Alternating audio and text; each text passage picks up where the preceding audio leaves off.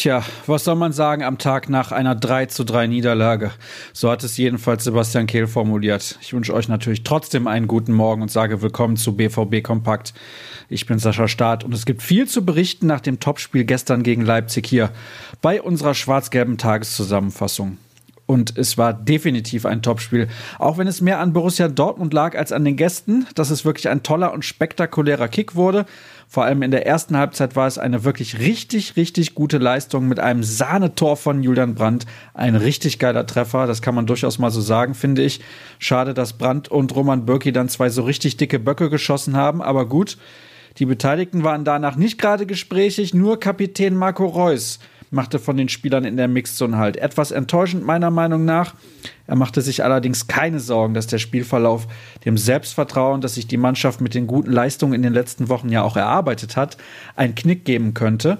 Michael Zorg war allerdings ziemlich geknickt, fand es sehr schade, dass man den Sieg verpasst hat und meinte, dass man sich um den Lohn der eigenen Arbeit gebracht hätte.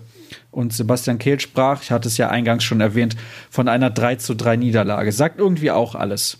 Trotzdem schreibt Dirk Krampe in seinem Kommentar, dass der BVB sich im Titelkampf zurückgemeldet hat. Den kompletten Text findet ihr auf unserer Internetseite. Da gibt es natürlich auch die Analyse und die Einzelkritik. Die beste Note hat Manuel Akanji abgestaubt. Für ihn gab es eine glatte 2, die vier jeweils für Birki, Reus und Rafael Guerrero.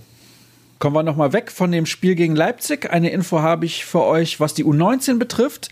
Die hat ja die Gruppenphase überstanden und trifft im Playoff-Spiel der UEFA Youth League auf Derby County aus England und gespielt wird am 11. Februar um 14 Uhr im Pride Park Stadium in Derby. Und ein Rückspiel gibt es nicht, muss man nicht verstehen, aber gut, so ist es eben.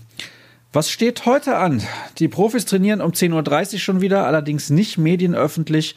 Von daher wird nicht sonderlich viel passieren. Wir hoffen natürlich auf eine Meldung, was die Verletzung von Jaden Sancho angeht, aber da hält sich der Verein ja gerne mal bedeckt. Sebastian Kehl meinte in der Mixzone nur kurz, es könnte sich höchstwahrscheinlich um einen Krampf gehandelt haben. Schauen wir mal. Aus der Redaktion könnt ihr heute die üblichen Nachdreher erwarten, das Spielerzeugnis, dazu könnt ihr den Spieler des Tages wählen. Von Dirk Krampe kommt ein Text, der sich mit dem großen Frust aus Dortmunder Sicht nach dem Unentschieden gegen Leipzig befasst und Sascha Klaverkamp beschäftigt sich mit Marco Reus, denn der hat gestern wieder nicht wirklich überzeugt. Am Mittag treffe ich den Kollegen Klaverkamp übrigens, um mit ihm den wöchentlichen Podcast aufzunehmen. Wir schauen nochmal intensiv auf das Topspiel zurück, logisch. Dann beantworten wir eure Fragen und weil der BVB am Freitag schon wieder in Hoffenheim ran muss, gucken wir schon mal etwas voraus. Und damit sind wir durch für heute. Ging dann doch ganz fix. Hört am Nachmittag auf jeden Fall rein in unseren Podcast und schaut auch rein bei ruhrnachrichten.de und wie gehabt bei Twitter. Entweder unter rnbvb oder, wenn ihr sonst nichts zu tun habt, gerne auch unter Start. Bis morgen dann. Tschüss.